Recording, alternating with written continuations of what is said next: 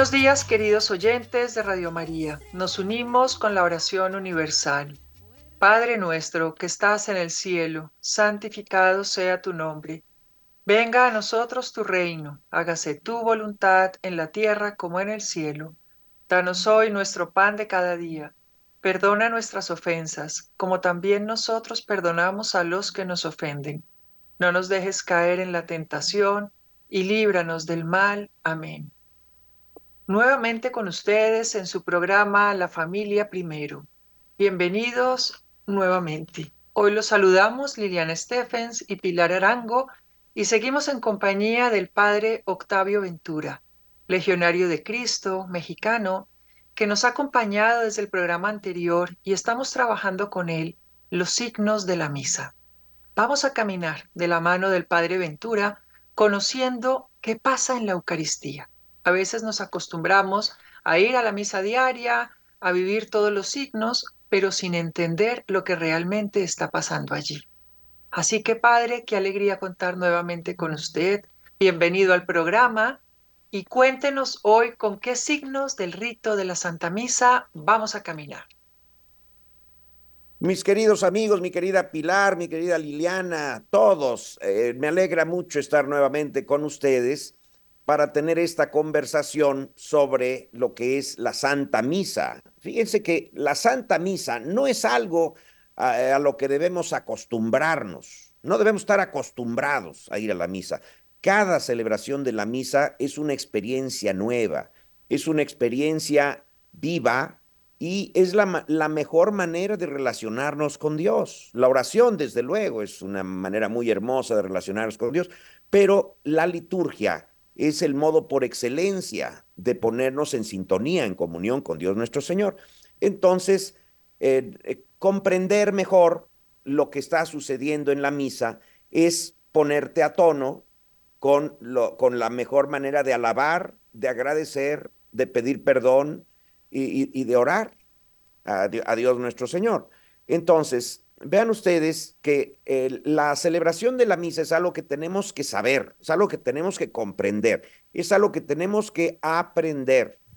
La celebración de la misa, fíjense que muchas veces eh, es algo a lo, que, a lo que asistimos, pero sin haberlo estudiado. Entonces, si nosotros lo estudiamos, lo comprendemos. Si lo comprendemos, lo vivimos con mayor eh, riqueza, con, con mayor plenitud. Si es que no sabemos lo que está sucediendo en la misa, es posible que terminemos acostumbrándonos de una manera fría y de una manera aburrida. Eh, vamos a misa a aburrirnos. Estamos ahí presentes sabiendo que es algo valioso, pero sin saber lo que está pasando. Entonces, cuando tú estás asistiendo a una película y entiendes lo que están diciendo en la película los actores, pues eh, te gusta más, la disfrutas si tú sabes que es una cosa muy hermosa porque es una película de, de, lo, que, lo que pasaba en la vida de tu papá o de tu mamá o de tu abuela y dices, mira, es la película de lo que hacía mi abuela, alguien a, a quien tú quieres mucho, pero no estás sabiendo qué es lo que está sucediendo en esa película, terminas aburriendo y dices, bueno, ya vi un ratito, ya me cansé, apago la película y me voy a hacer otra cosa. En cambio, si tú sabes exactamente lo que está sucediendo, lo disfrutas y lo participas y te integras tú en eso. Entonces, al, hablar de los signos de la misa, estamos hablando de qué es lo que, lo que sucede ahí, pero para poder entender los signos de la misa, necesitamos primero que nada saber qué cosa es la misa. Entonces, miren, voy a dar a ojo de pájaro una, una explicación breve, rápida, y vamos a llegar a la estructura de la misa. La misa no es, el rito de la misa no es una serie de escopetazos al aire que está dando el, el sacerdote, ¿verdad? Hablando de una cosa, hablando de la otra. Miren, en la misa se hacen muchas oraciones, pero esas oraciones llevan un orden, llevan una estructura, llevan un hilo conductor. Está sucediendo algo detrás de todos esos signos. Entonces, si tú entiendes los signos, pero no entiendes la estructura, pues te vas a quedar en ayunas. No vas a entender bien lo que está sucediendo. Entonces, vamos a comenzar explicando cuál es la estructura. Bueno, primero, ¿qué es la misa? Después, ¿qué es la estructura? Y entonces vamos a ir a cada uno de los signos. Miren, Jesús celebró la Eucaristía por primera vez en la última cena. Ese día que Jesucristo sabía que lo iban a crucificar, esa noche sabía que lo iban a arrestar, eh, él hizo algo inusitado. Él llamó a unos de sus apóstoles y les dijo, vayan a una casa donde yo les diré y en esa casa van ustedes a pedir el, salón superior, el, segundo piso, y ahí le piden al dueño de la casa que lo preste porque el Señor quiere celebrar la Pascua. Y los apóstoles se quedaron sorprendidos y le dijo, a ver, ¿cómo? La Pascua se celebra hasta el sábado, hoy es apenas el jueves. Eh, y el Señor dijo, hagan lo que le estoy diciendo. Bueno, los apóstoles muy obedientes, sin entender, fueron a ese lugar donde Jesucristo les había dicho, pidieron el salón prestado, les prestaron el salón y prepararon la cena de la Pascua. Jesucristo adelantó la cena pascual del sábado al jueves porque sabía que esa noche les iba a ser arrebatado a los, a los eh, demás apóstoles. La traición de Judas se llevó a cabo inmediatamente después de la cena, cuando fueron a hacer oración al, al, huerto de los olivos, Jesucristo ya no estuvo más al alcance de los apóstoles, pero les dejó, les dejó ya la Eucaristía. Fíjense que es muy interesante ver la manera tan ingeniosa y tan inteligente como Jesús manejó las cosas. Como ya no iba a poder estar presente con ellos, lo último que hizo fue dejarles la Eucaristía. Entonces, les mandó además que la celebraran en, en, en memoria suya. Jesús fue sacrificado al día siguiente. Ese día fue arrestado, fue encerrado en un calabozo y al día siguiente Jesucristo fue sacrificado la víspera del día sábado, que era cuando se celebraba la, la Pascua. Entonces, miren, la Pascua significa el paso. Pascua significa paso. Pascua de que la primera Pascua es la Pascua de Moisés cuando salvó a los judíos de estar prisioneros, de estar como en la esclavitud de Egipto. No eran prisioneros, eran esclavos más bien. Entonces los, los hace pasar a través del Mar Rojo y los vienen a perseguir los, los egipcios, se cierran las aguas del Mar Rojo, ustedes conocen la historia, no abundo mucho en esto. Y entonces cuando han terminado de pasar, los judíos ese día aprenden que Dios es un Dios presente y es un Dios salvador, porque ellos la veían perdida, veían que venían los carros y los caballos de los egipcios a darles fin, y ellos eh, vieron cómo se cerraron las aguas detrás de ellos, entonces les queda muy claro que Dios los ha salvado.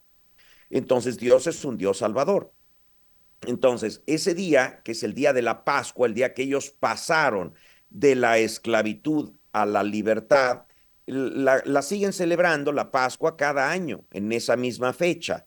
Entonces, cuando iba a celebrarse la Pascua en el día sagrado, que era el sábado, Jesucristo es cuando adelanta la celebración de la Pascua y se quedan los apóstoles diciendo, oye, pero estás equivocado de día. Jesucristo no se había equivocado de día, Jesucristo sabía exactamente lo que estaba haciendo. Estaba adelantando la cena, fíjense, para que la verdadera Pascua se llevara a cabo el verdadero día. Miren, la Pascua eh, tenía que ser el sábado, ¿verdad? Pero para celebrar la Pascua el sábado, sacrificaban a los corderos el viernes. Entonces, Jesucristo celebra con los apóstoles el, el jueves para que al momento en el que Jesucristo es sacrificado en el Calvario, eh, eh, ahí es cuando Él nos redime, fíjense. Jesucristo nos redime el viernes, pero el viernes por la tarde Ahora, fíjense algo muy interesante. Eh, cuando, hoy que existen los relojes, decimos que si hoy es lunes, hoy es marzo, hoy es miércoles, decimos, bueno, hoy es miércoles hasta la medianoche. Tú ves el horario y dices, faltan cinco minutos para que acabe el año. entonces ya es el 31 de diciembre a las, a las 11.55, quedan cinco minutos del año antiguo, ¿verdad? Y exactamente a las 12 empieza el nuevo día o el nuevo año, ¿verdad? Bueno, para los judíos no era así. Los judíos medían el tiempo de manera diferente. Los judíos medían el tiempo diciendo, hoy es un día porque está el sol. Cuando se vaya el sol, acaba el día. Cuando se acaba el sol, comienza el nuevo día. Entonces, ellos le llamaban días lunares, fíjense, porque se supone que cuando se ve el sol, viene la luna. Entonces, nosotros no medimos el tiempo así, nosotros tenemos un sistema mucho más exacto, que es con los relojes, ahora con el Internet es todavía más exacto, los relojes atómicos nos dan la hora exacta. Con los judíos era todo más o menos aproximado el tiempo. Pero entonces los judíos comenzaban a, decir que el, día siguiente comenzaba desde la víspera anterior, porque era cuando se había ido la luz. Es decir, el, el, sábado comenzaba desde el viernes, pero el viernes en la tarde, cuando se iba la luz. Ahora, era muy difícil decir eh, exactamente a qué hora empezaba el sábado, porque sabían que el sábado empezaba el viernes cuando se iba la luz del sol, pero cada viernes se va a diferente hora. Los judíos lo que hacían era que decían, bueno, desde la víspera y más o menos aproximada era la hora en la que se iba la luz. Entonces, fíjense que Jesucristo nos redime el viernes por la tarde, el sacrificio de la cruz el viernes por la tarde, que en realidad para los judíos ya era el sábado. Es decir, el verdadero día de la Pascua es cuando Jesucristo hace el verdadero sacrificio pascual. Pues no que el verdadero sacrificio pascual era el de, el de Moisés, la Pascua era la de Moisés que liberó a los judíos de los egipcios, pues fíjense que no. En realidad, esa, esa Pascua eh, de Moisés eh, era solamente una anticipación, una, eh, era una, una, un anuncio de la verdadera Pascua que era la de Jesucristo, en donde nosotros no pasamos de la esclavitud de los egipcios a la libertad de los judíos. Nosotros pasamos de la esclavitud del pecado a la libertad de la gracia de los hijos de Dios. Esa es la verdadera liberación, esa es la verdadera Pascua y esa es la Pascua eterna, la Pascua para siempre. La Pascua de Jesucristo es la verdadera, la de Moisés era solamente un aviso, un anuncio, algo que, nos estaba diciendo lo que algún día tendría que venir y que los mismos hebreos ni siquiera se lo imaginaban. Pero Dios se había ido revelando en muchos hechos, en muchas palabras, y, esto es una de las revelaciones grandes de lo que Jesucristo nos decía que, habría que haber venido un día. Entonces, el, día en el que Jesucristo es sacrificado en el, Calvario, Fíjense que al mismo tiempo, en ese horario, en el templo estaban sacrificando a los corderos que iban a ser ofrecidos en la parrilla al día siguiente en, la Pascua. ¿Por qué en la parrilla? Miren, para nosotros eh, el altar en la misa es una mesa, ¿verdad? Bueno, para los judíos el altar en el templo no era una mesa, era una parrilla. Entonces, cuando llevaban los corderos o los animales que fueran a ser ofrecidos, el sacerdote los primero los destazaba y había un, digamos, un destazamiento ritual. El sacerdote era el que sabía cómo se cortaban los corderos, cómo se cortaban los pichones, cómo se cortaban todos los animales que iban a ser ofrecidos en sacrificio. Él sabía cortarlos, sabía quitarle las plumas, sabía quitarle la piel, sabía quitar las vísceras y después la carne se ponía sobre el asador sobre la parrilla. Y los judíos veían cómo los, eh, las, eh, el humo subía y entonces decían, mira, Dios está aceptando el sacrificio que, de la víctima que le hemos traído. Entonces, por eso es que ellos usaban una, una parrilla como altar. Nosotros no usamos la parrilla, nosotros usamos una mesa. Entonces, fíjense, el, sábado, al momento del... Jesucristo hace el sacrificio el viernes. Es, el momento de su muerte es el, es el verdadero del, momento del verdadero sacrificio. Los judíos hasta el día siguiente eh, ponían sobre la parrilla el, el, animal, ¿verdad? Entonces, el sábado que nosotros decimos que en el credo, ustedes recuerdan que Jesucristo bajó a los infiernos que dice, y, después de su muerte, Jesucristo descendió a los infiernos. Recuerdan que dice eso el credo, ¿verdad? Bueno, esto no quiere decir que Jesucristo bajó a jugar un dominó con el diablo. No, no, para nada, eso no quiere decir. Miren, lo que, lo que pasa es que la palabra infierno, eh, en realidad lo que quiere decir es los lugares de abajo. Cuando una persona gana un campeonato, en donde lo, lo ponen, lo suben al podio, ¿verdad? Y le dan la medalla de oro, entonces lo ponen en el lugar de arriba ¿Y el que perdió dónde está? Pues en el lugar de abajo. Entonces, el lugar de arriba, ¿cómo se dice? Se dice superior.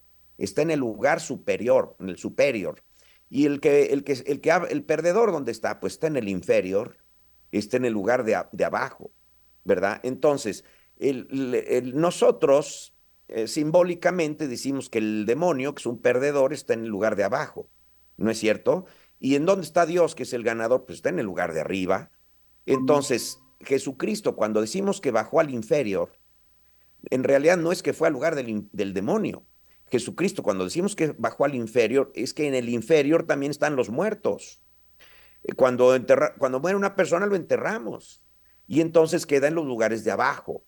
Entonces, Jesucristo, cuando decimos que bajó a los infiernos, no no, no queremos decir que bajó a saludar al diablo.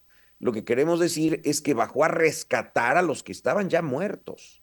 ¿Quiénes eran los que estaban muertos? San José, el mismo Moisés, David, Salomón, los profetas, todos esos santos que habían muerto antes de Jesús, estaban esperando que Jesucristo abriera las puertas del cielo y entonces pudieran entrar a la presencia de Dios. Pues eso es lo que lo que decimos nosotros que sucedió el sábado. Entonces Jesucristo muere el viernes y decimos, al decir que Jesucristo descendió a los infiernos, él lo que hizo fue liberar las almas de aquellos que esperaban poder entrar algún día a la presencia de Dios, que es el cielo, ¿verdad? Entonces, ese día es el día de la Pascua verdadera, cuando se abren las puertas del cielo. Fíjense ustedes, para los judíos, ellos estaban celebrando allá el, el, sábado, que era el día sagrado, la, la, Pascua, bueno, la verdadera Pascua se estaba llevando a cabo al mismo tiempo, pero no porque por lo que estaban, por los sacrificios que estaban celebrando, por los, las ovejitas que estaban matando ahí en el templo, sino porque el verdadero cordero había sido sacrificado ese día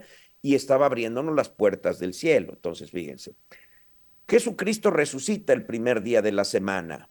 La palabra domingo saben, viene del latín y literalmente lo que quiere decir es el día del Señor. Los apóstoles entendieron que el verdadero día del triunfo del Señor era el domingo, o bueno, no le llamaban domingo, le llamaban el, el, séptimo día, el, eh, perdón, el primer día de la semana. El séptimo, la semana empezaba por el primer día de la semana, que era lo que hoy llamamos el domingo, el segundo día de la semana, que, sería el lunes, el tercero, el cuarto día de la semana. Fíjense que en portugués no se dice lunes, martes, miércoles y jueves. En, en, portugués, ¿saben cómo se le dice? Al lunes se le dice segunda. El, el, el, martes, que nosotros le decimos, en portugués le dicen la tercera, la tercera feira. Quiere decir, segunda feira, tercera feira, cuarta feira, quiere decir los días feriados, quiere decir el segundo día de la feria, el tercer día de la feria, el cuarto, y así y, llegamos al sábado y después el domingo. Pero fíjense que el domingo era, era el, día que era la primera feira, el primer día de la semana ordinaria. Los apóstoles entendieron que el primer día de la semana, que es cuando las mujeres fueron al sepulcro, lo dice el Evangelio, en realidad el primer día de la semana era el día en el que el Señor triunfó. Entonces, el día del Señor no era el sábado, el día del triunfo del Señor en realidad era el primer día de la semana y le cambiaron el nombre y ya no le volvieron a decir el primer día de la semana, sino que le pusieron el día del Señor, que en latín se dice Domini Dies. Domini Dies, que con el tiempo pasó a ser pronunciado como domingo. Entonces, ese es el día que Jesucristo resucita ese es el día que Jesucristo manifiesta su triunfo. Jesucristo no triunfó el domingo, él siempre fue triunfador, pero nos quedó manifiesto el día del triunfo del Señor el domingo. Entonces, miren, en la última cena Jesucristo deja a sus discípulos este mandato. Hagan esto en memoria mía. Jesucristo consagra el pan, consagra el cáliz y después de la consagración del cáliz, cuando ya ha completado la, la transformación, la, la, transubstanciación del pan y el vino, entonces les dice, hagan esto en memoria mía. Fíjense, lo hace después de la consagración del vino, no lo dice después de la consagración del, del pan, porque si no hay pan y vino consagrados, no hubo transubstanciación. Entonces, si es que vamos a, suponer que un día se les acaba el pan, y entonces el sacerdote no puede consagrar el pan y entonces dice, pues vamos a hacer la consagración solamente con el vino. Bueno, pues no hubo consagración, no hubo misa. O al revés, se les acabó el vino, entonces dice el padre, pues aquí tenemos pan, al menos vamos a hacer consagración solamente con el pan, pues también no, hubo celebración eucarística, no hubo misa, no hubo, no consagración, no hubo transubstanciación. Para que haya la transubstanciación se necesita que haya las dos especies el pan y el vino. Por eso es que Jesucristo dice hasta después de la consagración del vino, dice, hagan esto en memoria mía. Se está refiriendo a las, a las dos consagraciones, la del pan y la del vino. Ahora si consagra el cuerpo y la sangre, entonces efectivamente el cuerpo y la sangre se han convertido en el cuerpo y la sangre de Cristo dejó este mandato a los apóstoles para que los apóstoles lo siguieran haciendo después de la muerte de Jesús. En este momento de la última cena, los apóstoles ni siquiera se imaginaban lo que venía. Ellos no sabían de la traición de Judas, no sabían que esa misma noche el Señor les iba a ser arrebatado, no sabían que al día siguiente iba a ser asesinado, no sabían que al tercer día iba a resucitar. Los apóstoles escuchan, haga en esto en memoria mía y se, se habrán quedado rascando la cabeza diciendo, ¿qué habrá querido decir? Pero muy pronto ellos lo aclararon. Entonces, bajo la luz del Espíritu Santo, la iglesia va comprendiendo poco a, poco que en la Eucaristía instituida por Jesucristo se celebran dos cosas, fíjense. En primer lugar, un banquete de comunión. Jesucristo en la última cena lo que estaba haciendo un banquete, banquete de comunión. Y fíjense ustedes que ya les decía que el altar para los cristianos no es ya una parrilla, sino que es una mesa en donde se celebra el banquete de comunión de la última cena, en donde nosotros vamos a comulgar las especies sacramentales, eh, eh, en donde vamos en realidad a comulgar con el Señor.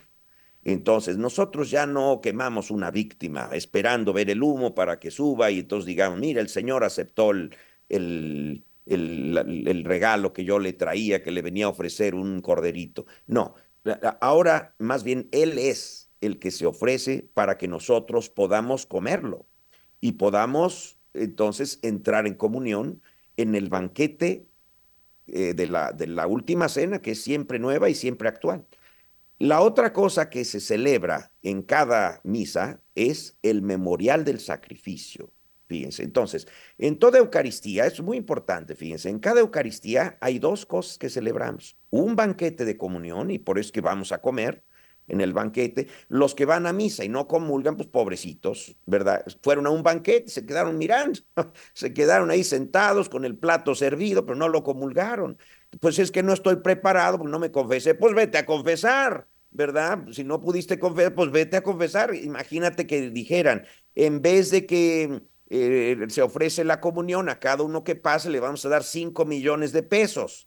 Entonces ya verías que nadie se quedaría sentado, ¿verdad? Todo el mundo se, se, levantaría a recoger sus 5 millones de pesos.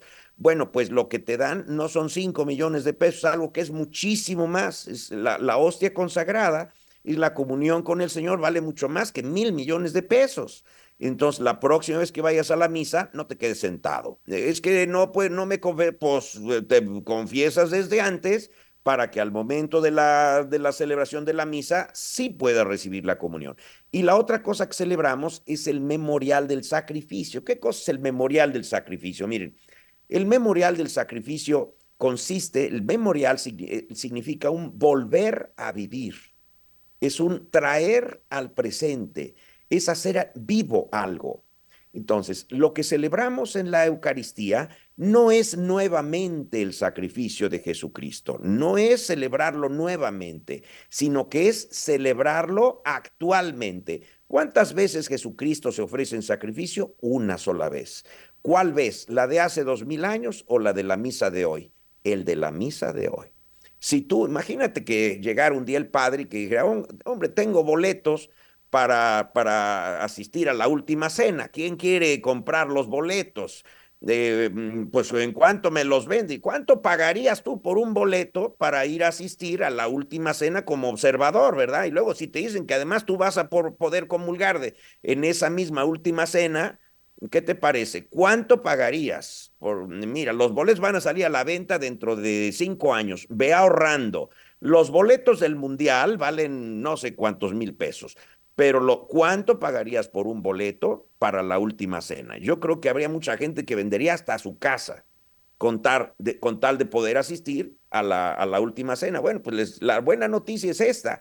Sí hay boletos para la última cena, pero la noticia mejor es que ni siquiera se venden, son gratuitos. La verdad es que solamente hay una última cena y es el día de la misa. Y solamente hay un sacrificio de la cruz y también es el día de la misa. Entonces, no es que se, se vuelva a sacrificar Jesucristo. Imagínate, pobre Jesucristo, lo, cuántas veces lo estamos sacrificando. Dicen que es el sacrificio incruento, pero es el verdadero sacrificio de Jesús.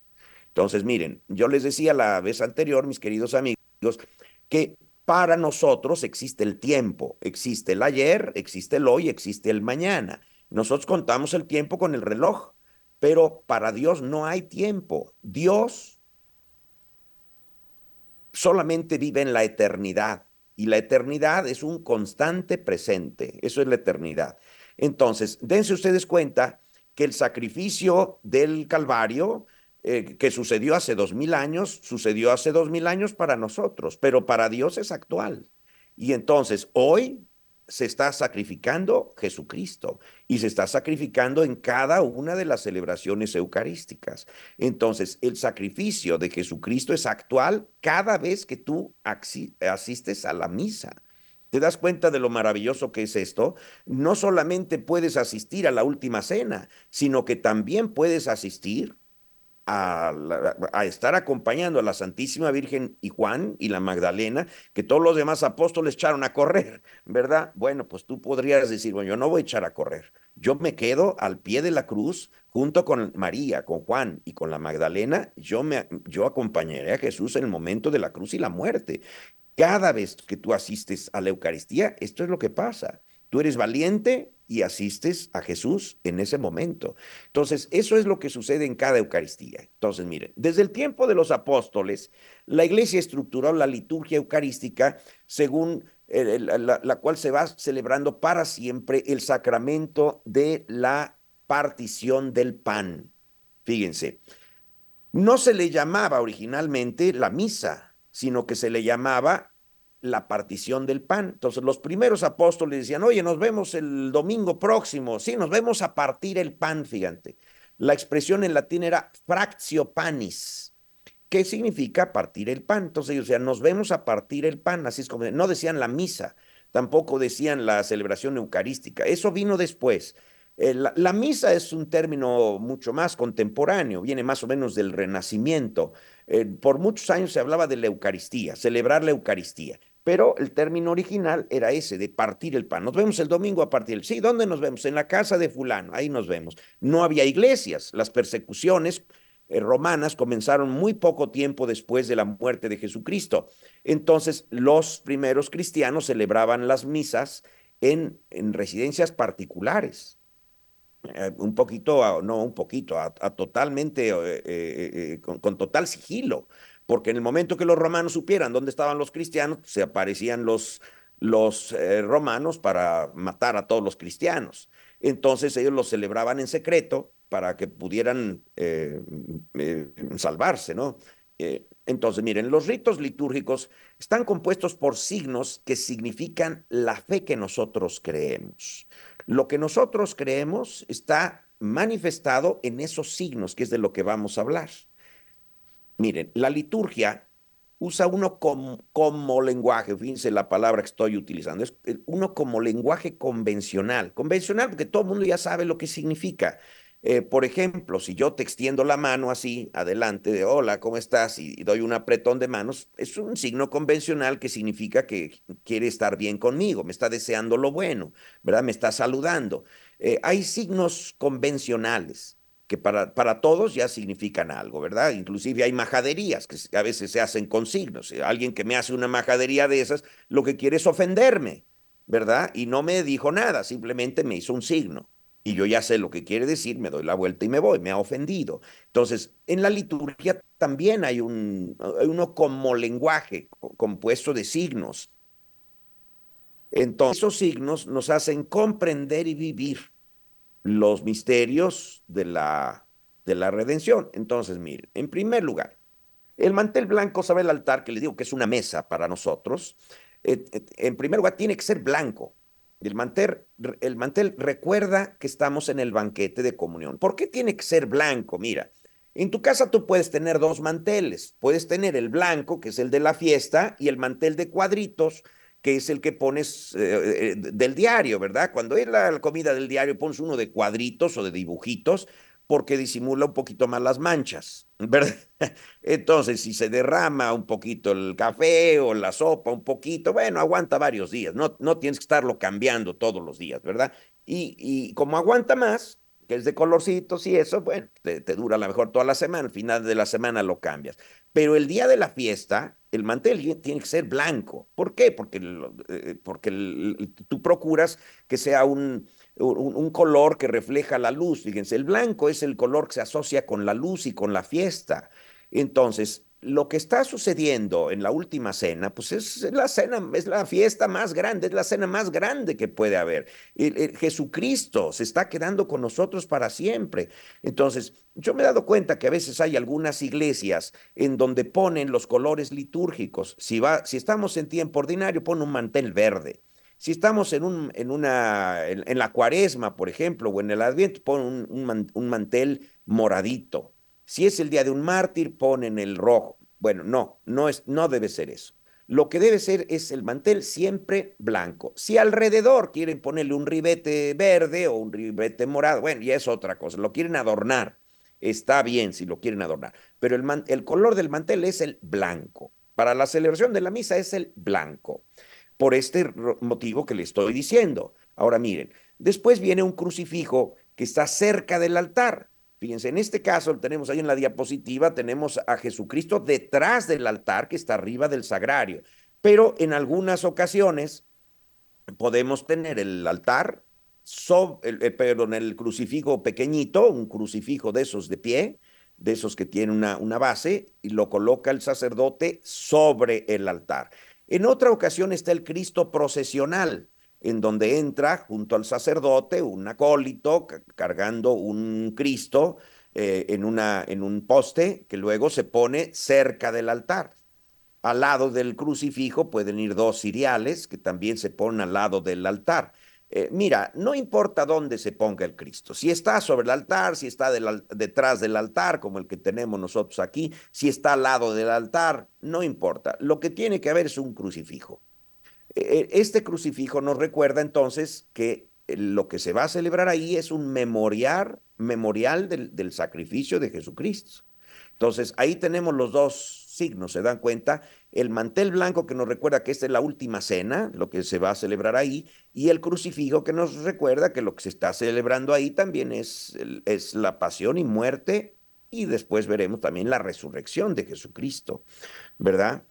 Bueno, entonces, Miren, las velas, ah, también se ponen unas velas. Ahí tenemos las velas que están detrás del altar, al lado del sagrario. Miren, ahí están juegos de tres velas. Tiene que haber una vela de cada lado. Si hubiera una vela, ya con eso sería suficiente, pero debe haber la vela. ¿Y qué pasa si no hay las velas? Pues si no hay las velas, no hay las velas. Pero debería haber, ¿verdad? ¿Qué pasa si eh, en algún momento, en algún lugar, se quemaron los manteles, se perdieron los manteles. Bueno, pues si no hay mantel, pues no hay mantel. No es esencial el mantel, pero debería haber mantel. Y tampoco hubo Cristo, se les olvidó, se les perdió, se les cayó, se rompió. Bueno, pues si no hay crucifijo, pues si no hay crucifijo, no hay crucifijo, pero debería haber crucifijo. Hagan lo posible al momento de celebrar para que siempre haya crucifijo, siempre haya mantel blanco y también siempre haya por lo menos una vela. Ahora miren, las velas en realidad no es lo importante. ¿Qué es lo importante? El fuego. Lo que pasa es que la, manera más práctica actualmente de tener el fuego, pues es en velas. Ahora fíjense, hay algunas misas en, donde me han puesto, en vez de velas, ¿saben lo que me han puesto? Me han puesto recipientes con aceite y una mecha, en donde hay fuego. Les digo que lo importante es el fuego porque el fuego tiene dos efectos. Uno es el calor y el otro es la iluminación. Tú prendes una vela a veces para ver o prendes una vela para calentarte, sobre todo en, vas de campamento, por ejemplo, o hace mucho frío, prendes una chimenea o prendes una, una, una fogata para calentarte. Entonces, miren, el fuego calienta y el calor es un signo del amor de Dios que transforma los corazones. El fuego, el calor, mejor dicho, el calor es un elemento transformador. Eh, si tú quieres arepas, necesitas en la cocina, necesitas calor. Si no hay calor, no hay arepas. Si no hay calor, no hay, no hay eh, comida. La sopa no la puedes calentar. Entonces, si no hay, si no hay eh, calor, la transformación es muy difícil. Por eso es que el fuego es un elemento transformador que se, se, acepta como un símbolo del amor de Dios en los corazones. Por eso es que se pone el fuego representado en las velas. Pero les digo que lo importante no son las velas, sino el fuego. Por otro lado, también un, efecto del fuego es la luz que ilumina y entonces también el fuego representa a Jesucristo que nos ilumina con su verdad. Por eso es que se pone por lo menos una vela, es mejor poner dos, una de cada lado, y si pones eh, cuatro velas también es bonito, se pone seis velas, es bonito. Fíjense ustedes que en la liturgia oriental, especialmente más los ortodoxos que nosotros, ponen un montón de velas, no ponen solamente una ni dos, ponen un montón de velas, ahí les gusta mucho. Y, no, y fíjense que más que velas son lámparas de esas que les dije de aceite aceite con una, con una mecha y, son más bonitas, son más bonitas que las velas. Pero la verdad es que las velas son muy prácticas y se, se pueden manejar más fácilmente, ¿verdad? Las, las, las lámparas de aceite son muy complicadas. Bueno, entonces, Jesucristo significa la luz del mundo y ya les digo, el calor transformador del amor de los corazones. Por eso es que debe haber eso al momento de la celebración de la misa. Luego, si es que está una imagen de la Virgen, también es bonito. Si no está la imagen de la Virgen, no es esencial. Entonces, miren, ¿cuál es la estructura del rito de la celebración de la misa? Yo les decía que esto no consiste en una serie de escopetazos al aire que da el sacerdote diciendo, bueno, pues ahora se me ocurre que pues, pues vamos a rezar el Padre Nuestro. A ver, todos el Padre Nuestro. Bueno, pues ahora mejor eh, yo me sé otra oración que es el Cordero de Dios. Va, todos el Cordero de Dios. No, no es así. Eh, la celebración de la misa eh, lleva un hilo conductor que comienza por el inicio y termina por el final y pasa por todos y cada una de las estaciones en donde se va recogiendo el, el contenido de los misterios pascuales. ¿Qué cosas son los misterios pascuales? Los misterios pascuales son tres, pasión, muerte y resurrección de Jesucristo. Y se llaman misterios pascuales porque eh, misterio es algo que nosotros no podemos entender, pero es verdad. El misterio es algo que no se entiende. ¿Cómo es que sucedió esto? No entiendo por qué. Por eso es un misterio, porque no lo entiendo. Sin embargo, sí sucedió, sí es real, sí está ahí. Entonces, los misterios pascuales se llaman así porque ¿cómo es posible que Dios haya muerto por nosotros? ¿Cómo es posible que Dios haya resucitado por nosotros? Entonces, los misterios pascuales eh, les digo que son pasión, muerte y resurrección de Jesucristo. Yo, de una manera eh, tal vez pedagógica, les puedo eh, explicar con, con, una hamburguesa qué cosas, cuál es la estructura de la celebración de la misa. Miren, aquí tenemos un cheeseburger, un cheeseburger que quiere decir que lleva el quesito por dentro, ¿verdad?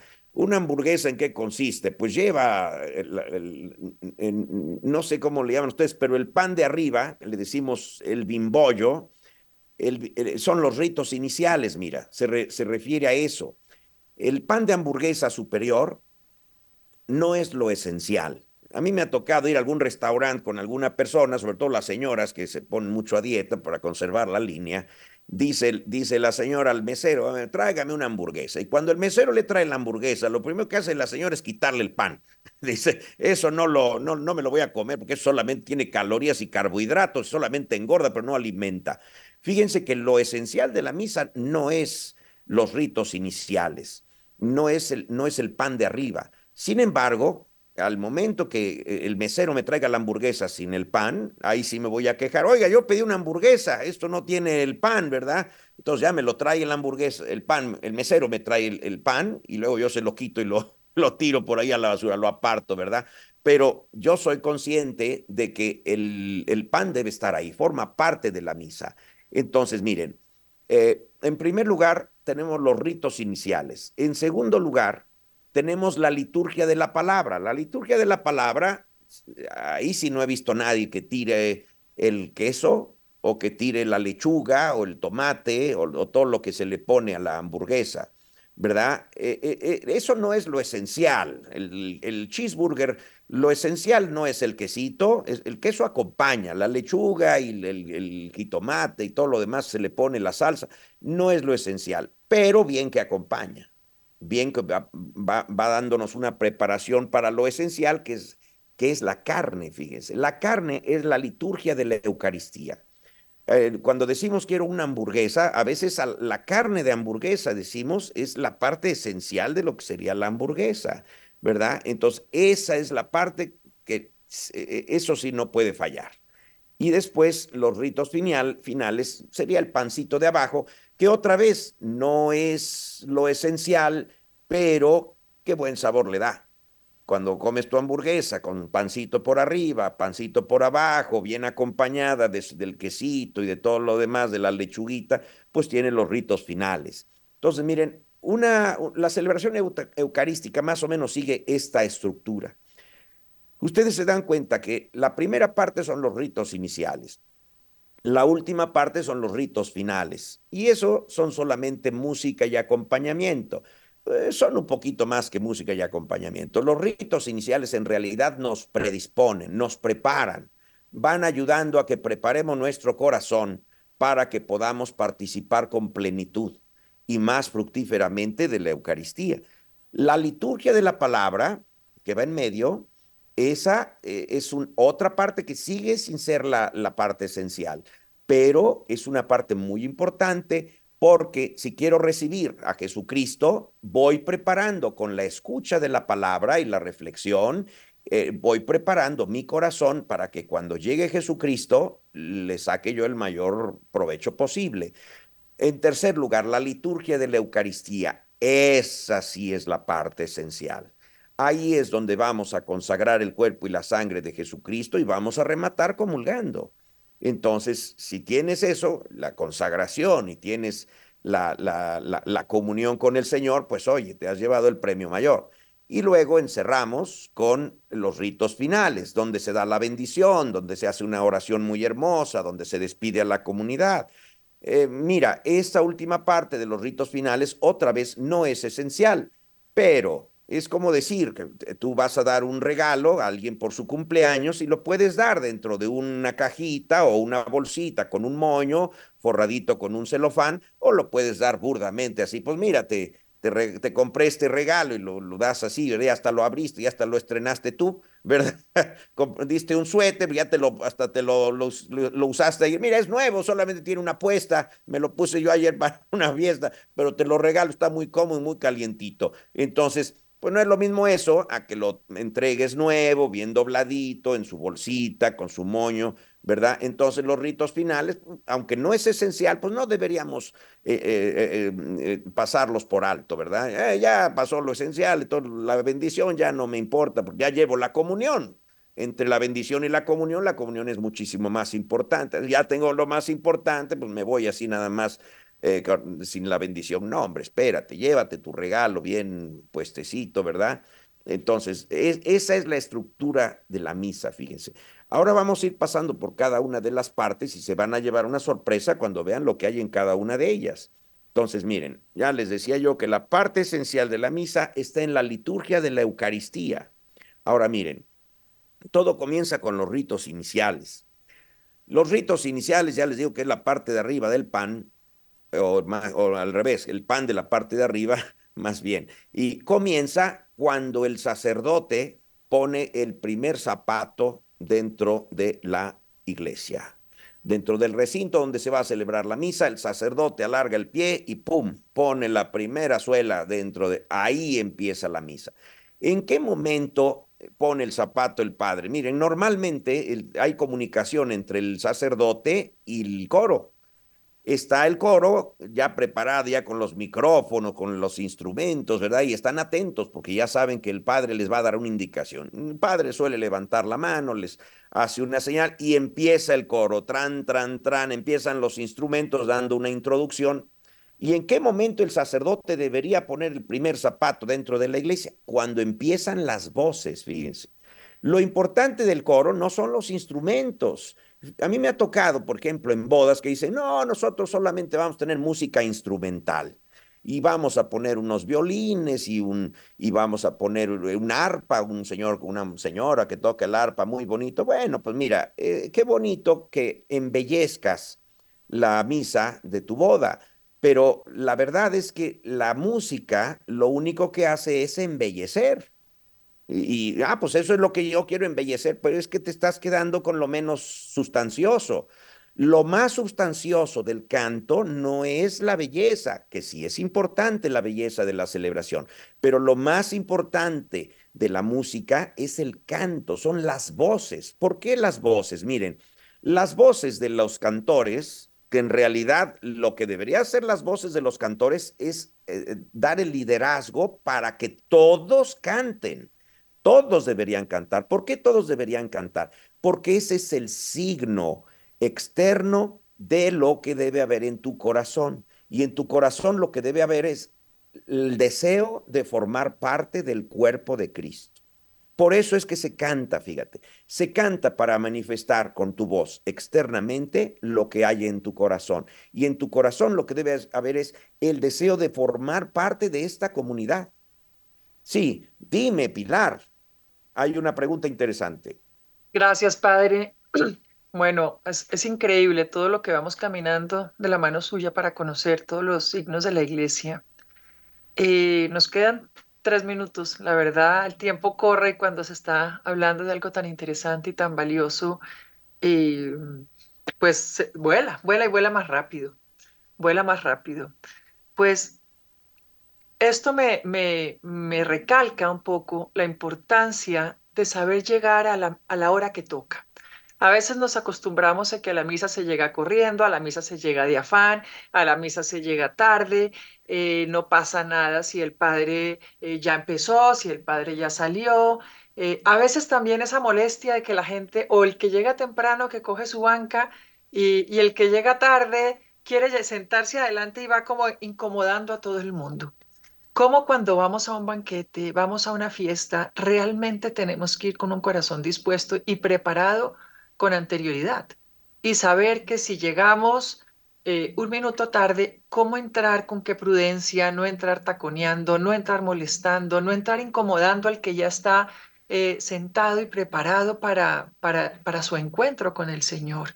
Cómo, cómo tener esa delicadeza también con el Señor, que ya entró a la iglesia, que ya está enfrente del altar, que ya está enfrente de la mesa y, cómo también estamos entrando a la Eucaristía y el respeto que todo esto va exigiendo.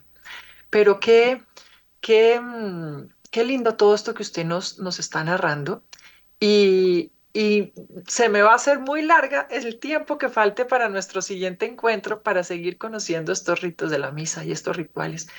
Eh, desafortunadamente nos toca terminar en este momento.